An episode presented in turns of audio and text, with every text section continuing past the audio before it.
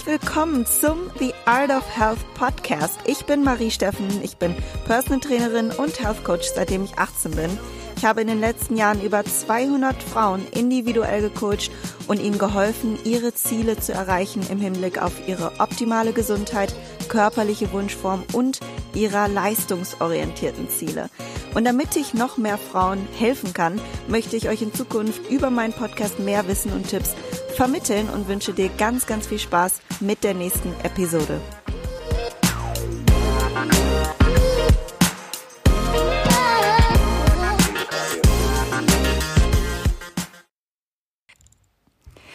Hallo und herzlich willkommen zum nächsten The Out of Health Podcast. Ich bin heute für euch da mit einem wirklich ganz, ganz wichtigen Thema. Und zwar spreche ich heute über ähm, ja, Verdauungsbeschwerden und warum ist das so wichtig, weil es so viele ähm, unterschiedliche Verdauungsbeschwerden gibt und so viele unterschiedliche Ursachen. Und es gibt immer mehr Menschen, die darunter leiden. Und das ähm, möchte ich heute mit euch besprechen. Ich werde alle möglichen Faktoren durchgehen, die dafür ursächlich sein können und was ihr dagegen tun könnt. Also ich werde zu jedem einzelnen Punkt auch einen Tipp ähm, euch mitgeben, der zu diesem Faktor, der als Ursache gelten könnte, ähm, passt und wie ihr den ähm, ja letztlich verbessern könnt. Und ja, wenn du auch unter Blähungen, Verstopfungen oder Durchfall leidest, dann hoffe ich wirklich, dass diese Folge dir hilft.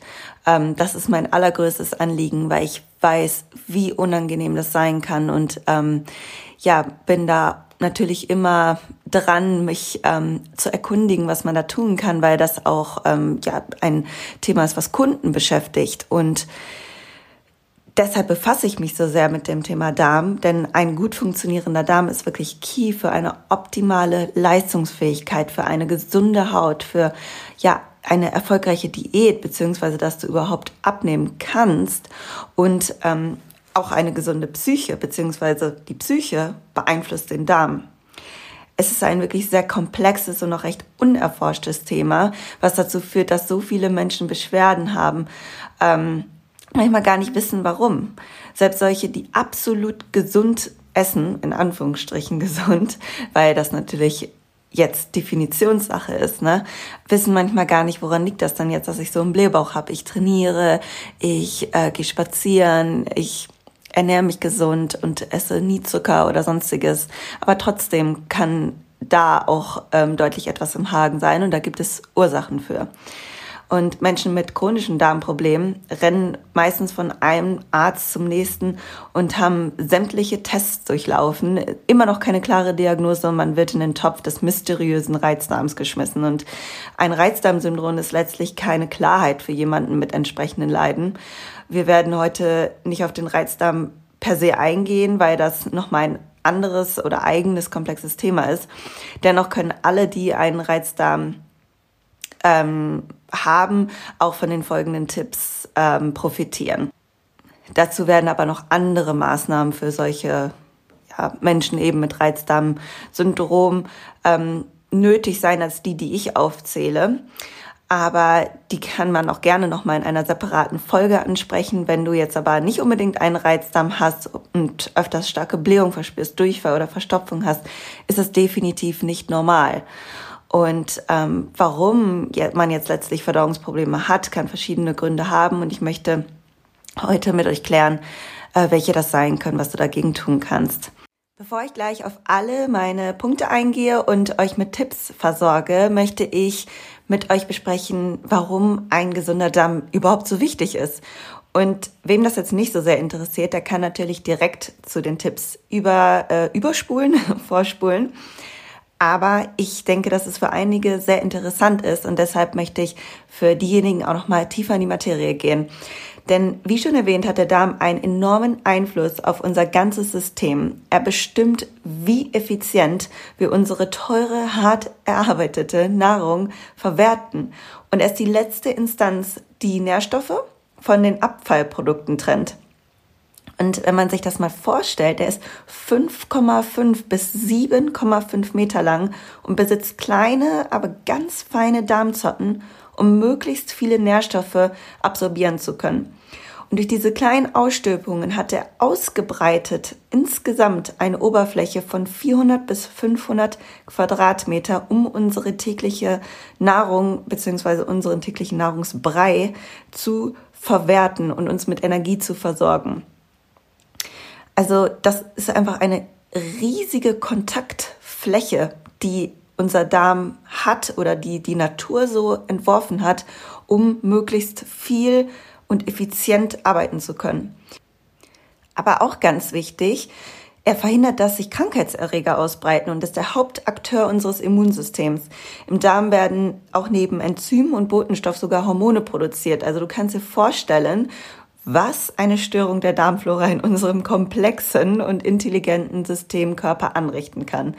Und ich könnte jetzt noch ganz viele weitere Funktionen des Darms aufzählen, aber ich möchte euch nicht mit Biounterricht langweilen. Ähm, aber das ist sicherlich noch für euch interessant, denn wusstest du, dass Menschen mit einer Dysbiose der Darmflora, also einem mikrobiellen Ungleichgewicht, weniger gut abnehmen? Und das ist wirklich ein sehr, sehr interessanter Punkt, denn übergewichtige Personen haben weniger gute Darmbakterien wie Bakteroideten und mehr Firmikuten. Am Ende sind für uns heute diese Namen der Bakterien egal. Fakt ist, dass ein gestörter Darm und Übergewicht korrelieren. Und das Ungleichgewicht der Bakterien führt dazu, dass diese Personen weniger effizient Energie aus der zugeführten Nahrung gewinnen können. Sie neigen eher zu Entzündung im Darm oder einer Insulinresistenz, was zu einem zu hohen Blutzucker führen kann und letztlich zu Typ 2 Diabetes. Und dass der Darm den Fettabbau bzw. Stoffwechsel beeinflussen kann, kann man auch an folgendem Fakt sehen. Denn Stuhltransplantationen zeigten schon sehr gute Erfolge in Bezug auf eine Verbesserung der Verdauung und auch Gewichtsabnahme, wenn das eben gewünscht war, bei Reizdarmpatienten. Und das ist vielleicht ein Lichtblick für alle unter euch mit Reizdarmsyndrom. Bevor man sich jetzt aber den Stuhl von einer anderen Person in den Körper einpflanzen lässt, empfehle ich dann doch nochmal alle anderen Methoden erst einmal zu probieren und alles andere auszuschließen. Und dann kann man natürlich nochmal überlegen, wenn man jetzt chronische Probleme hat, ob das eine Option wäre, den Stuhl ähm, transferieren zu lassen. So wie, wie die Ärzte das auch gerne sagen. Also es ist eigentlich gar nicht so eklig, wie man sich das vorstellt, aber ähm, es hört sich natürlich sehr gewöhnungsbedürftig an. Und ja, was auch interessant ist, als ähm, letzten wichtigen Punkt, bevor wir auf die ganzen Tipps eingehen. Wir wissen heute, dass unser Gehirn und unser Darm über die sogenannte Gut-Brain-Axis verbunden sind, also Gehirn-Darm-Achse auf Deutsch gesagt. Und Mikroben im Darm können Informationen an das Gehirn senden, dieses steuert dann die Reaktion deines Körpers auf Insulin und auch darüber, wann du auf die Toilette gehen musst und das Sättigungsgefühl. Das wiederum sind Einflussfaktoren, inwiefern du eben Fett einlagerst bzw. zu und abnimmst. Jetzt stellt sich natürlich die Frage, ab wann hat man denn wirklich eine gestörte Darmflora? Und wenn du oft Blähungen, Durchfall oder Verstopfung hast, das habe ich vorhin schon gesagt, dann ist das nicht normal. Oder wenn du Sodbrennen hast, Säurereflux nach dem Essen, also wenn du Säure in deinem Hals hochkommen spürst und das unangenehm brennt und das öfters vorkommt. Oder wenn du ein Reizdarmsyndrom hast, also etwas, was nicht diagnostiziert wurde, konstant chronische Verdauungsbeschwerden, aussiehst wie schwanger ne, im sechsten Monat. Das ist nicht normal. Und dann hast du definitiv eine gestörte Darmflora. Und ähm, Nochmal, die Maßnahmen für das Reizdarmsyndrom gehen über die heutigen hinaus. Trotzdem sind viele dabei, die auch bei Reizdarmsyndrom Patienten, Menschen, wie auch immer helfen können. Was ist normal? Normal ist es, wenn du 10 bis 20 Mal am Tag pupst, zum Beispiel. Es muss ja jetzt nicht immer laut sein, das merkst du manchmal gar nicht. Und viel davon passiert auch im Schlaf. Ähm, und es ist auch gesund, weil letztlich die Darmbakterien in unserem Körper oder im Darm die Nahrung verstoffwechseln und das geschieht über Fermentation oder ist Fermentation und dabei entstehen Gase und die Gase müssen natürlich irgendwann entweichen. Und nun habe ich genug gequatscht. Wir möchten endlich zu den Ursachen kommen. Ich habe 19 Ursachen für euch identifiziert, die jetzt wirklich Grund sein können, so dass du selber eine Checkliste machen kannst. Ah, okay, das kann zutreffen, das nicht und dann auch darauf kommen kannst. Viele wissen das ja gar nicht, was das sein könnte oder haben bestimmt einige von diesen Ursachen überhaupt nicht auf dem Zettel. Und dann werde ich zu jedem Punkt immer sagen, was dagegen oder was dazu dann helfen kann. Und zum Schluss habe ich sogar noch ein paar Tipps darüber hinaus. Kommen wir zum ersten Punkt. Du hast plötzlich sehr viele Ballaststoffe gegessen oder du hast mehr rohes Gemüse gegessen. Linsen, Bohnen, Zwiebeln, Knoblauch und oder Kohlgemüse.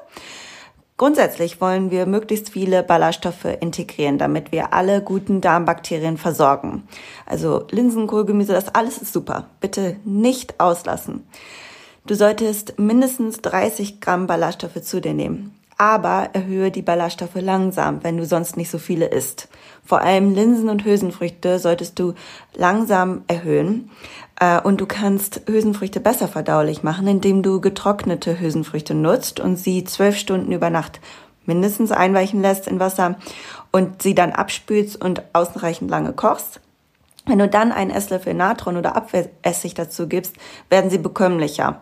Und ich empfehle dir ähm, auch wirklich die Linsen und Bohnen nicht ganz rauszulassen. Also viele haben ja jetzt irgendwie Angst, dass sie dann äh, pupsen müssen oder sonst irgendwas, sondern das sind wirklich ganz, ganz wichtige Nährstofflieferanten und ähm, häufig kommt es eben auf die Menge drauf an. Also wenn du sonst nie Kichererbsen isst, dann fang erstmal mit zwei bis drei Esslöffeln an und dann kannst du pro Mahlzeit eben um einen Esslöffel erhöhen. Also ganz, ganz langsam anfangen, damit dein Darm die Möglichkeit hat, sich eben auf diese neuen Nährstoffe und Ballaststoffe, die er da jetzt zersetzen muss, ähm, zu gewöhnen. Und mit folgenden Gewürzen kannst du Blähung auch durch Kohlgemüse verhindern oder eben verringern. Zum Beispiel Koriander, Kreuzkümmel, Kardamom, Ingwer und Asafoetida. Das wird A-S-A-F-O-E-T-I-D-A geschrieben und ist ein ayurvedisches Gewürz, also nur für diejenigen, die jetzt überhaupt gar keinen blassen Schimmer haben. Was das ist, das kann man da mal googeln. Ich habe selber noch nicht probiert. Und bei rohem Gemüse ist es halt so, dass die Zellstrukturen einfach sehr, sehr ähm, schwer zu verdauen sind, wenn sie überhaupt noch gar nicht aufgebrochen sind. Also die Hitze ist quasi eine Art Vorverdauung, die wir nutzen können, also durch Dünsten oder Kochen. Das erleichtert eben die Arbeit der Verdauungsorgane. Wenn du vorher das Gemüse dünstest, das wäre natürlich die optimale Art und Weise. Wenn du es tot kochst, das ist damit natürlich nicht gemeint. Also am besten so schonend wie möglich, damit noch alle Nährstoffe enthalten bleiben. Punkt Nummer zwei. Du hast sehr wenig, also unter 30 Gramm Ballaststoffe gegessen. Wie gesagt, Ballaststoffe sind die Nahrung für unsere Darmbakterien, also deren Stoffwechselprodukte bilden unsere Darmzellschicht bzw. die Darmschleimwand. Ohne diese Ballaststoffe wird unser Darm in einem kannibalistischen Zustand übergehen. So wie zum Beispiel unser Körper das Protein aus unseren Muskeln nutzt, wenn wir durch die Nahrung jetzt nicht genug zuführen, fängt der Darm an, die Darmschleimwand abzukauen. Und dann liegt diese dünne Schicht des Darms offen und das nennt man auch Leaky Gut. Das habt ihr bestimmt schon mal gehört. Und das führt dazu, dass Nahrungsunverträglichkeiten zustande kommen oder eben Entzündungen, die vorher gar nicht da waren. Denn das Immunsystem ist dann mit Nahrungsbestandteilen in Kontakt, die eigentlich von außen gar nicht daran kommen sollen, weil die ja, Schleimschicht normalerweise da ist. Und so können eben auch Krankheitserreger und Giftstoffe, die durch den Darm normalerweise davon abgehalten werden, in den Blutkreislauf zu gelangen, jetzt eben in diesen reingeraten. Und das ist natürlich ein Nährboden für Entzündungen und kann zu Herz-Kreislauf-Erkrankungen, Demenz, Magen-Darm-Erkrankungen, Typ-2-Diabetes und so weiter führen. Und neben den Stoffwechselprodukten für unsere Darmschleimwand regen Ballaststoffe die Darmtätigkeit an, also die Peristaltik nennt man das auch, die Muskelkontraktion des Darms, dass du ähm, letztlich auf Toilette gehen kannst und dass, dass der Stuhl richtig ähm, weiterrutscht. Ne? Und jede Form von Gemüse, aber auch Getreideprodukten und Hülsenfrüchte sind wichtig. Wenn du von Anfang an keinen blassen Schimmer hast, wie viele Ballaststoffe du isst, würde ich mal grob die Lebensmittel bei MyFitnessPal oder irgendeine andere App eingeben und dann siehst du, wie viele Ballaststoffe du circa isst bzw. gegessen hast. Es gibt ja einfach mal so einen Rundumüberblick.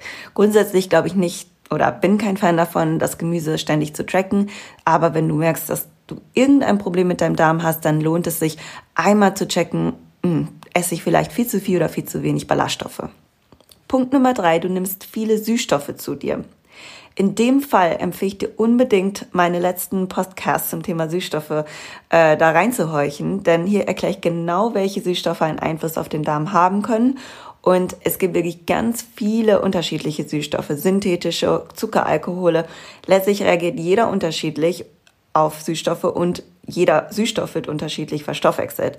Aber am Ende solltest du bei einem Reizdarmsyndrom Süßstoffe komplett meiden. Und zusammenfassend habe ich gesagt, dass Erythrit sich bisher am besten ähm, bewährt hat, verdaut zu werden, jedoch auch nur im Maßen. Also auch die Kombination aus Süßstoffen äh, und Kohlensäure zum Beispiel in einem Produkt können eine klare Ursache für deinen Blähbauch sein oder Durchfall. Denn wenn du dich erst daran gewöhnt hast, bestimmte Light Zero Getränke oder irgendwelche Energy Drinks zu trinken, ähm, dann brauchst du davon immer mehr. Du gewöhnst dich daran, du brauchst das, du hast irgendwie dieses Verlangen danach. Und ich empfehle dir in dem Fall, meine Reset Your Taste Challenge umzusetzen. Und so kannst du selber testen, welchen Einfluss äh, Süßstoffe generell auf deine Verdauung haben. Und schau dazu einfach mal in meinem Blog auf meiner Website Reset Your Taste Challenge. Und ich packe den Link auch sehr, sehr gerne in die Show Notes dazu. Punkt Nummer vier, du isst zu viel Zucker oder trinkst öfter Alkohol. Unerwünschte Darmbakterien ernähren sich von Reimzucker und vermehren sich. Zucker fördert also Entzündungsprozesse. Und dazu führt ein starker Konsum von Alkohol zu vielen weiteren Störungen wie Sodbrennen, äh, weil die Magenschleimhaut verletzt wird und auch zu weiteren Schädigungen der Darmschleimwand, was wiederum zu Durchlässigkeit für Darmbakterien und Schadstoffe führen kann. Punkt Nummer 5. Du hast eine Lebensmittelintoleranz, also zum Beispiel eine Laktoseintoleranz, Glutenintoleranz oder Unverträglichkeit oder eine Fructoseintoleranz. Und hier empfehle ich dir, in folgenden Schritten vorzugehen. Step 1. Finde heraus, welche Lebensmittel einen Einfluss auf deine Verdauung haben könnten, indem du für mindestens drei Tage ein Verdauungstagebuch ähm, genutzt hast. Also das könnte wie folgt aussehen. Du schreibst genau auf, zu welcher Uhrzeit du was gegessen hast. Du schreibst dir auf, welches Gefühl du hattest und wie deine Verdauung war vor und nach dem Essen und wie dein Gefühl und Verdauung war zwei Stunden nach dem Essen. Wie du isst, also isst du alleine, in Gesellschaft, abgelenkt, am Handy. Wie ist dein Stressempfinden an dem Tag oder während du gegessen hast? Wie lange hast du geschlafen? Wie ist dein Stuhlgang? Also wie war deine Konsistenz? Und ob du trainiert hast, beziehungsweise ob du dich an dem Tag bewegt hast. Vielleicht erkennst du irgendwelche Muster und mit welchen der Lebensmittel kannst du den größten Zusammenhang feststellen. Das gibt dir einfach mal so einen Überblick. Was könnte das sein? Und welche Stoffe sind in deiner Ernährung besonders viel vorhanden? Also zum Beispiel Weizen, Gluten, Laktose, Fructose. Starte mit einem Lebensmittel, was du identifizieren konntest oder wo du glaubst, dass das einen Einfluss haben könnte und auch häufig vielleicht vorkommt. Und ganz wichtig, teste immer nur eine Lebensmittelgruppe, um nachher ein aussagekräftiges Fazit zu ziehen. Step 2, verzichte für vier Wochen auf diese Lebensmittelgruppe. Denn unser Darm braucht ein bisschen, um zu regenerieren. Aber, by the way, es ist eines der am schnellsten regenerierendsten Organe. Also das muss man ihm wirklich zugute sprechen. Nur wir müssen natürlich auch was dafür tun. Und dann wirklich einmal vier Wochen konsequent auf diese Lebensmittelgruppe, zum Beispiel Milchprodukte, verzichten. Step 3. Schreibe während dieser Testphase ein Verdauungstagebuch. Also mit den Punkten, die ich eben genannt habe, machst du einfach eine einfache Tabelle auf deinem Handy oder ein Word-Dokument oder so. Ähm, oder schriftlich natürlich am besten, dann hast du es immer bei dir, je nachdem, was dir am liebsten ist. Und notiere einfach ganz einfache Stichpunkte. Es muss kein Roman sein. Fructose und Laktose kann man sonst auch leicht über einen Atemtest testen. Dabei kann man herausfinden, in welcher Rate es im Darm verstoffwechselt bzw. im Körper aufgenommen wird. Aber hier ist auch die Toleranzschwelle sehr individuell. Also das kann sein, dass du mit 50 Milliliter Milch zum Beispiel gar keine Probleme hast, aber dann eben über diese Schwelle hinaus du einfach ähm, ja, sensibel reagierst. Bei einer Zöliakie, also einer Glutenunverträglichkeit, kann man einen immunologischen Test machen. Also am Blutbild kann man das nachweisen. Und ich gehe jetzt hier nicht auf jeden einzelnen äh, Punkt ein oder auf jede einzelne Unverträglichkeit, aber ich möchte lediglich darauf hinweisen, dass eine Glutenunverträglichkeit und eine Glutensensitivität ein klarer Unterschied ist. Also bei einer Zöliakie oder auch Glutenunverträglichkeit, da muss Gluten wirklich komplett vermieden werden. Bei letzterem kann man kleine Mengen vertragen und viele identifizieren sich ja direkt mit einer Laktoseintoleranz, Glutenintoleranz etc. Aber Ich empfehle nicht für den Fall der Fälle Gluten, Laktose, Fructose etc. komplett zu meiden, denn es kann zu einem Mangel kommen und du vermeidest Dinge, die vielleicht komplett unnötig zu vermeiden sind und du steckst dich mit Personen in einem Topf, der dir vielleicht gar nicht gerecht ist. Vielleicht möchte dein Körper ab und an einen Kaffee trinken oder einen Joghurt essen oder glutenhaltiges Getreide, was ja auch sehr viele gute Nährstoffe hat, essen. Und falls du zu der Sorte gehörst, die lieber glutenfreie Haferflocken kauft äh, und keine Zöliakie hat oder du keine Zöliakie hast, kann ich dir sagen, spar dir deine hart erarbeiteten Groschen, denn glutenfreie Haferflocken kosten mehr und Haferflocken sind von sich aus glutenfrei. Es steht da nur glutenfrei drauf, weil bei Produktionsprozessen Spuren von anderen Getreidearten, die Gluten enthalten, mit dabei gemischt werden können, also Rückstände einfach da drin sein können. Und bei einer Zöliakie kann das wirklich schwere Folgen haben oder einen sofortigen ähm, Einfluss haben und Beschwerden erzeugen. Aber bei Leuten, die keine Zöliakie haben, passiert da nichts. Also Gluten ist nicht von Natur aus in Haferflocken enthalten. Aber zu diesem ganzen Thema kann man natürlich noch mal eine gesonderte Folge machen. Kommen wir zum nächsten Punkt. Du isst sehr viele tierische Quellen, gegebenenfalls dazu gar keine Ballaststoffe oder grundsätzlich sehr viel Protein. Proteine generell und vor allem Fleisch sind für den Körper nur sehr schwer verdaulich. Sie beinhalten keine Ballaststoffe, weshalb wir dazu immer noch eine Ballaststoffquelle essen sollten. Und viele essen entweder zu wenig Protein, aber ganz oft natürlich auch in der Fitnessszene zu viel Protein. Also wenn ich das manchmal so sehe, was da konsumiert wird, das ist komplett unnötig. Also investier das lieber in deine Kohlenhydrate und in deine Fette. Denn du musst wirklich nicht über zwei Gramm pro Kilogramm Zielkörpergewicht Zielkörpergewicht an Protein zu dir nehmen. Das ist eine kleine und eine grobe Richtlinie, an der ich mich für Kunden orientiere und für mich selber. Dazu können natürlich individuelle Anpassungen von plus, minus 10 Gramm gemacht werden, ähm, je nachdem, wie du darauf reagierst, wie, wie viel du dich tatsächlich bewegst, wo dein Zielgewicht ist und ob du jetzt Veganer bist oder nicht. Aber das ist schon eine, ein guter Punkt, um, um da seinen Proteinbedarf festlegen zu können. Punkt Nummer sieben. Du verträgst eine bestimmte Kombination an Lebensmitteln nicht oder Lebensmittel zu einem bestimmten Zeitpunkt nicht. Teilweise kann unser Körper weniger gut bestimmte Kombinationen von Lebensmitteln verdauen. Das kann bei Fructose der Fall sein. Und da würde ich mal schauen, dass du Obst nicht in Kombination mit anderen Lebensmitteln isst, also einfach separat und vielleicht auch eher morgens integrierst als am Abend. Ähm, da könntest du dir auch das Verdauungstagebuch zu Nutzen machen und du siehst dann genau, okay, was hat eigentlich zu welcher Beschwerde geführt und wann habe ich das gegessen. Und vielleicht wäre das nochmal ein Test wert, das zu nach, das nachzuschauen. Ansonsten kannst du eigentlich ähm, Fette und Kohlenhydrate und Proteine immer kombinieren, aber wenn eine Sache überwiegt oder du immer merkst, dass diese eine Kombination etwas triggert, dann würde ich das einfach mal verändern und schauen, was dann passiert. Punkt Nummer 8. Du isst immer das Gleiche. Wenn du immer das Gleiche isst, kann es sein, dass deine Darmbakterienvielfalt nicht sonderlich ausgeprägt ist und schlichtweg das Futter für die guten Darmbakterien fehlt. Du kannst dir deine Darmflora so als kleines Terrarium vorstellen, in dem du deine kleinen Haustiere züchten willst und dabei musst du sie natürlich auch füttern, weil sonst sterben sie. Und Punkt Nummer neun, du bekommst oder hast deine Regel. Du solltest mal beobachten, ob du im Zusammenhang mit der Regel Verdauungsprobleme hast. Zum einen kommt es natürlich oft zu Heißhungersituationen und wenn du dich während beziehungsweise kurz vor der Periode komplett anders ernährst und sehr viel mehr isst, kann das natürlich auch im Zusammenhang stehen mit deinen Verdauungsproblemen. Aber auch das Hormon Progesteron trägt Schuld an Blähungen, die während der Mens ähm, ja, verstärkt auftreten können.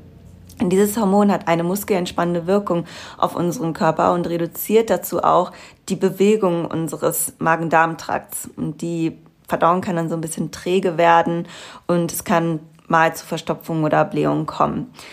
Auch hängt die Periode häufig mit Durchfall zusammen. Daran sind die anderen Gewebshormone, die Prostaglandine, schuld. Diese verursachen auch häufig Krämpfe in der Gebärmutter und sind nötig, um die überflüssige Schleimhaut abzustoßen. Und die Wirkung verirrt sich manchmal so ein bisschen in den Darm, wo es dann eben ja zu Durchfall kommen kann. Also das wird ganz häufig ähm, damit in Verbindung gebracht, Durchfall und die Periode. Und da empfehle ich dir vielleicht einfach mal ein paar Leinsamen oder Flohsamenschalen mit in deine Haferflocken zu geben oder in deinen Joghurt reinzurühren und das kann den Stuhl etwas andicken und festigen. Ganz wichtig ist, dass du das immer mit Wasser kombinierst, denn Ballaststoffe oder eben gerade Leinsamen und Flohsamenschalen haben eine sehr hohe Quellkapazität und das macht dann so eine schleimige Konsistenz und macht deinen Stuhl rutschfähig, aber nur wenn eben genug Flüssigkeit vorhanden ist. Punkt Nummer 10, du hast Medikamente, zum Beispiel Antibiotika, Schmerzmittel, die Pille oder andere Hormone eingenommen, beziehungsweise hast seitdem einen sensiblen Darm. Ja, Antibiotika beispielsweise, da möchte ich sie jetzt gar nicht per se schlecht reden, aber leider zerstört die Einnahme von Antibiotika oft eben auch den Großteil der nützlichen Darmbakterien. Und ähm, dann habe ich auch kürzlich einen sehr, sehr schönen Blog von Generation Pille den Podcast empfehle ich übrigens auch jedem, der sich mit Hormonen und Co. beschäftigen möchte, gelesen. Denn die Pille kann ebenfalls einen großen Einfluss auf unseren Darm haben. Denn sie ist eine große Belastung für unsere Leber. Und wenn die überbelastet ist, produziert sie weniger Gallenflüssigkeit, die wir für die Spaltung der Nährstoffe benötigen. Und das synthetische Östrogen füttert zudem schädliche Hilfepilze. Auch Antidepressiva und häufige Nutzung von Schmerzmitteln führen zu Schädigungen des Darms. Es ist also eine Überlegung wert, diese Medikamente in Erwägung zu ziehen, abzusetzen. Aber das ist jedem natürlich selbst überlassen. Nur, dass man weiß, dass es einen Einfluss haben kann. Punkt Nummer 11. Du hast weniger getrunken. Da habe ich eben schon angerissen. Dass, ähm, ja, vor allem, wenn du jetzt startest, viele Ballaststoffe zu essen und etwas für deinen Darm zu tun, dann musst du auch viel trinken, weil sie eine hohe Quellkapazität haben. Und das Wasser den Stuhl rutschfähig macht. Also trink mindestens drei Liter Wasser am Tag. Und was du auch machen kannst, morgens einen Teelöffel Zitronensaft mit Apfelessig äh, zu trinken. Du könntest ähm, das mit ein bisschen Wasser mischen, vielleicht nicht so viel und dann eckst du das einfach runter, wenn du das jetzt nicht so wahnsinnig lecker findest. Und das steigert auch die Magensäureproduktion und wirkt anregend auf die Magensäureproduktion. Außerdem senkt es den Insulinspiegel und kann auch damit dann eben Heißhunger reduzieren. Punkt Nummer 12, du hast dich viel weniger bewegt. Auch Bewegung an sich regt die Darmtätigkeit an, also die Peristaltik. Und wenn du jetzt nach dem Essen die ganze Zeit gekrümmt weiter sitzt an deinem Laptop, dann wird natürlich der ganze Darm irgendwie zusammengeknautscht und kann sich nicht frei bewegen. Also vielleicht hast du die Möglichkeit, kurz spazieren zu gehen mehrere Wege zu Fuß zu gehen, ohne dass es dich stresst. Ähm, schau einfach mal, wie weit der Supermarkt entfernt ist. Vielleicht sind das ja nur zwei Kilometer und du hast einen richtig schönen Spaziergang. Hörst du dabei meinen Podcast an? Oder kannst morgens irgendwie eine Runde um Block drehen. Das muss ja gar nicht lange sein, aber dass du so ein bisschen die Verdauung in Gang setzt und an der frischen Luft bist. Frischen Luft, an der frischen Luft bist. Und ähm, dein Darm einfach in Ruhe arbeiten kann und äh, nicht eingeengt wird. Punkt Nummer 13. Vielleicht trägst du auch extrem enge Kleidung, zum Beispiel High-Waist-Leggings oder ähnliches, was eben Druck ausübt auf deinen Bauch. Und wenn dieser Druck ausgeübt wird, führt das auch zur Gasbildung, da der Darm sich nicht ausdehnen kann. Oder auch Sodbrennen kann dadurch begünstigt werden. Ich persönlich liebe natürlich auch High-Waist-Leggings und äh, trage sie den ganzen Tag. Ich will damit nicht sagen, dass du sie jetzt nicht mehr tragen sollst, aber ich empfehle dir, dass du zum Beispiel, das mache ich auch, die ähm, das Bund so ein bisschen runterkrempelst, vor allem wenn du isst oder wenn du jetzt nicht gerade beim Sport bist und einen Crop Top trägst, dass du einfach mal diesen Druck von deinem Unterbauch nimmst, auch wenn du das schon gewöhnt bist und das gar nicht mehr so richtig wahrnimmst. Das kann wirklich ein Punkt sein und ähm, da würde ich einfach mal den Bauch so ein bisschen äh, freie Dehnung lassen und dann kann der auch besser und schneller arbeiten. Oder du trägst dann eben nach dem Sport einfach eine andere Hose, irgendwas Lockereres. Ähm, vielleicht hast du auch irgendwie die Möglichkeit, einen coolen Jumpsuit bei der Arbeit zu tragen, irgendwas, was dich nicht so einengt. Punkt Nummer 14, du isst große Portionen auf einmal oder machst sogar Intermittent Fasting, also du fastest. In welcher Form auch immer, da gibt es natürlich viele verschiedene Variationen. Aber denk dran, wir haben nur eine gewisse Kapazität an Verdauungsenzymen für eine Mahlzeit. Wenn du dir die Hälfte deines Tagesbedarfs auf einmal reinschiebst und dann erwartest, dass dein Körper auf einmal alles filtern kann und bereitstellen kann, hast du dich leider geirrt. Dabei kommt es dann natürlich noch auf die Mischung der Lebensmittel an. Grundsätzlich kann extremes Fasten ein Grund sein für eine schlechte Verdauung. Also ich empfehle dir zu festen Zeiten zu essen, ja, aber dass du mindestens drei Mahlzeiten am Tag isst. Das kommt natürlich jetzt ganz auf deine individuelle Bilanz und Verdauungseffizienz an, aber ich finde einfach zwei Mahlzeiten am Tag ist definitiv zu wenig. Optimalerweise finde ich persönlich sind vier Mahlzeiten am Tag. Das ist nicht in Stein gemeißelt, denn auch wenn du ja, allein Schichtdienst hast, kann sich das Ganze ändern. Oder Tage hast, an dem du, äh, wie bei Krankenschwestern, länger wach bist und kürzer wach bist, dann kann diese Mahlzeitenfrequenz variieren. Aber alle vier Stunden bis fünf Stunden kannst du schon etwas essen und dass du das im Hinterkopf behältst, wenn du wirklich extremes Fasten machst, dass das ein Grund sein kann. Und ähm, wenn du dir feste Zeiten einstellst oder immer ganz willkürlich isst oder viel Snacks, kann das auch wiederum ein, ein Punkt sein. Denn der Körper mag es ganz gerne, feste Zeiten zu haben. Der stellt sich dann darauf ein und weiß, ah, genau dann produziere ich auch mehr Verdauungsenzyme. Aber die haben auch immer eine gewisse Kapazität. Also das geht dann halt nicht bis zu einer bestimmten Kalorienbilanz und äh, Fülle des Magen-Darm-Trakts. Punkt Nummer 15. Du isst viel auswärts oder viele Fertigprodukte, selbst gesunde Fertigprodukte vielleicht. Du weißt letztlich nie, welche Konservierungsstoffe oder Haltbarkeitsmacher in dieser Nahrung oder in diesen Mahlzeiten ähm, enthalten sind. Und deshalb empfehle ich dir, so oft es nur geht, selber zu kochen. Also selbst beim Anblick und Geruch deines Essen erhöht sich schon der Speichelfluss, was schon Verdauungsenzyme letztlich sind. Ähm, und kann zu einer besseren und schnelleren Verdauung führen. Du kennst das bestimmt, wenn du dir dann Essen vorbereitest oder wenn du äh, Hunger hast, dann regt das den Speichelfluss an und das sind schon die ersten Verdauungsenzyme, die da kreiert werden oder produziert werden. Punkt Nummer 16, du hast eine hormonelle Disbalance, vielleicht eine Schilddrüsenunterfunktion oder einen Östrogenmangel. Und da empfehle ich dir den Selbsttest von Rabea Kies zu machen. Übrigens auch ein Podcast, den ich nur ans Herz legen kann. Und ähm, die hat so einen ganz tollen Test entwickelt, wo du dann nach bestimmten Faktoren sehen kannst, ah, was trifft eigentlich auf mich zu und ähm, habe ich gegebenenfalls eine Schilddrüsenunterfunktion oder einen Östrogenmangel oder irgendetwas anderes. Und ähm, ein Östrogenmangel kann zum Beispiel zu Problemen führen, denn das Hormon kontrolliert dein Stresshormon Cortisol. Und wenn Östrogen zu wenig vorhanden ist und das Cortisol keine Anweisung bekommt, wird Adrenalin ausgeschüttet, was die Verdauungsfunktion abschaltet. Und dein Körper ist dann in dem Moment im Überlebenszustand und die Verdauung wird zurückgestellt. Punkt Nummer 17. Du hast sehr viel Stress oder die Verdauungsprobleme kamen oder kommen mit Stress in Verbindung. Du hast bestimmte negative Emotionen, die, die mit deiner Verdauung vielleicht in Zusammenhang stehen. Eine Trennung, Trauer, Frust, ähm, oder du isst vielleicht auch sehr schnell.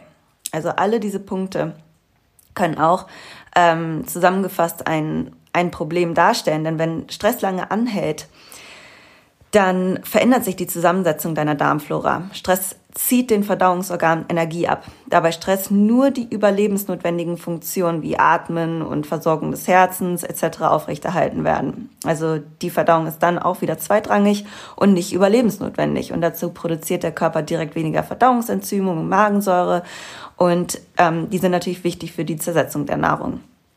Und genau das Gleiche geht, wenn du mit Stress oder mit Ablenkung isst die wir ja vielleicht gar nicht selber als Stress wahrnehmen, wenn du jetzt Fernsehen guckst oder auf deinem Handy scrollst.